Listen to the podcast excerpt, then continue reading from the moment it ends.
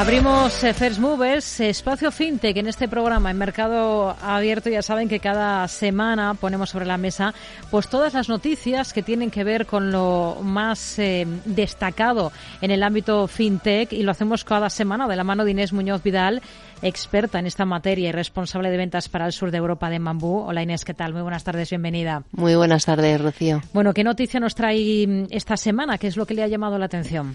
Pues una noticia interesante, Rocío. El grupo HSBC ha lanzado en el mercado británico una nueva iniciativa fintech en el sector de las transferencias internacionales de dinero.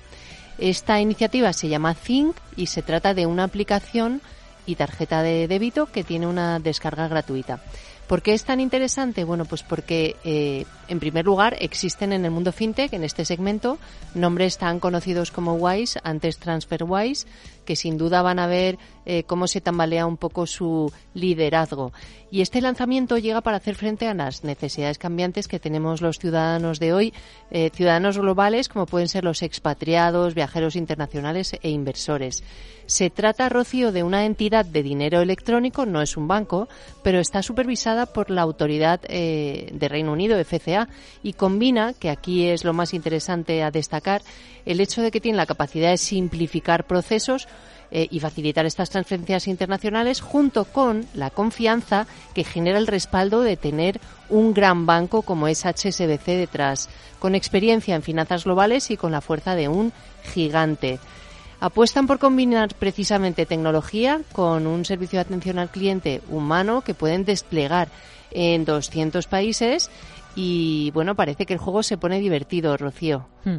Bueno, pues veremos qué más va dando de sí todo este asunto. Mm, vamos a centrar el tema que nos va a ocupar esta tarde, la incorporación de nuevas tecnologías y la necesidad de digitalización de múltiples industrias pone de manifiesto dos aspectos cada vez más conocidos. Por un lado, en la digitalización y en la tecnología se encuentran las grandes oportunidades de negocio y también de adaptación a un entorno en cambio constante. Y por otro, el mayor reto es encontrar ahora el talento adecuado a esta nueva realidad, es decir, perfiles híbridos capaces de aportar valor al negocio apoyándose precisamente en la digitalización. Y nuestro invitado esta tarde nos va a hablar de cómo están ayudando a solventar estas dificultades y aportando valor al sector en concreto inmobiliario y de inversores institucionales, así como al ecosistema PropTech desde la multinacional dedicada a la búsqueda global de profesionales Catenon. Está con nosotros Borja Dávila, que es socio ejecutivo de Catenon y responsable del área especializada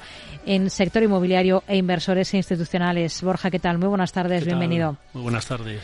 Bueno, se, se ha enfrentado a dilemas parecidos a lo que acabamos de mencionar, entiendo, ¿no? ¿Cuál es su experiencia?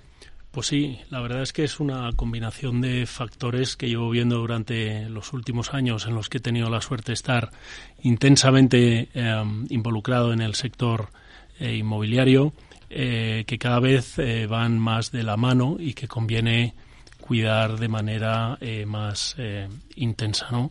Al final sí que es verdad que es un sector que en España desde la crisis del 2008 pues ha evolucionado de una forma eh, rapidísima, no solo creciendo en volumen, sino también en interés internacional y como todos sabemos, pues la afluencia de inversores internacionales hace que, bueno, pues ciertas verticales del negocio se tengan que dinamizar o desarrollar de una manera muchísimo más eh, acelerada, ¿no? Yo como parte de toda esa evolución he tenido la suerte de estar participando en la creación y desarrollo de distintas tipologías de compañías que venían gestionando activos eh, inmobiliarios y financieros a lo largo de todo este ciclo que luego incluso más se ha ido haciendo más fascinante por eh, todo lo que ha venido derivado de eh, bueno pues el covid y el resto de las vicisitudes que vamos viendo los últimos años no hmm. esto a qué ha llevado pues al final hay que estar muy pendiente precisamente de esa mezcla, de cómo poder desarrollar eh, distintas tipologías eh, de negocio, adaptándose a las eficiencias que vienen pidiendo los accionistas inversores y al mismo tiempo a la incorporación de capital humano, ¿no? Con lo que ambas cosas es lo que eh, nos ha llevado recientemente a lanzar esta nueva línea de acción dentro de Catenon para profesionalizar y dinamizar las necesidades del sector. Inés. Y en, en el entorno económico social actual que mencionaba, eh, pues de COVID o de tipos de interés ahora, parece que el inmobiliario se ha convertido en una inversión alternativa, en ese valor refugio. ¿Diría usted que este, este sector, eh, más que nunca, eh, está en un momento crítico para su digitalización? Pues yo diría que sí. Em, como decía antes, yo creo que siempre se ha tenido muy en cuenta el talento y la digitalización eh, puede que en algunos momentos del ciclo de una manera llevada en paralelo y no tanto en conjunción como creo que ahora eh, nos estamos encontrando, ¿no? Como decía, las dinámicas del sector han llevado a que, pues por poner un ejemplo, el alza de los tipos de interés hace que el conseguir las rentabilidades que inicialmente podían estar en un business plan, pues tengan que venir eh, eh, de la mano de eh, procesos distintos eh, y de un nivel de digitalización más intenso para poder hacer más con menos. ¿no? en el momento en el que se intentan poner herramientas tecnológicas, pero tal vez la gente que las puede ir acompañando, pues no tiene ese barniz digital o tiene esa relación tan cercana con la digitalización, pues hace que tal vez las eh, cosas o procesos pues no puedan ir evolucionando eh, de la misma eh, manera, ¿no? Por lo tanto, sí que considero que estamos ahora mismo en una situación en la que percibo que cada vez más los directivos de las compañías inmobiliarias o las participadas por estos inversores institucionales de los que hablábamos en toda su gama y sectorialidad están prestando muchísima atención a perfiles que sean capaces de sentirse cómodos en entornos digitales y por lo tanto pues poder afrontar todas estas oportunidades que es como eh, a mí me gusta verlo de una manera pues más rápida y eficiente. ¿Cuántas veces hemos hablado del talento en la digitalización, verdad, Rocío? Mm. ¿Qué, ¿Qué, problemas, Borja, diría usted que se han encontrado tanto este sector inmobiliario como otros X-Tech como puede ser eh, fintech, ¿no?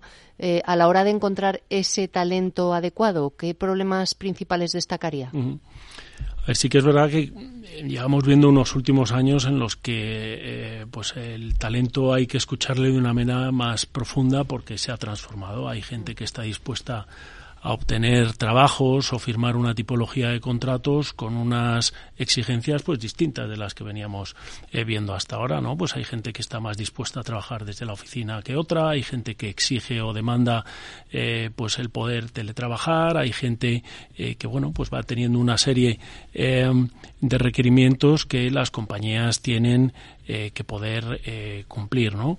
Y esto, al final, si se mezcla con la digitalización, eh, pues nos lleva a que muchas veces, bueno, pues que haya que saber dónde buscar a los candidatos que están dispuestos a involucrarse en un proyecto con esas características. Venimos de un momento o de unos años en los que tal vez ciertas posiciones venían siendo más estándar, más encasilladas, era más fácil describirlas.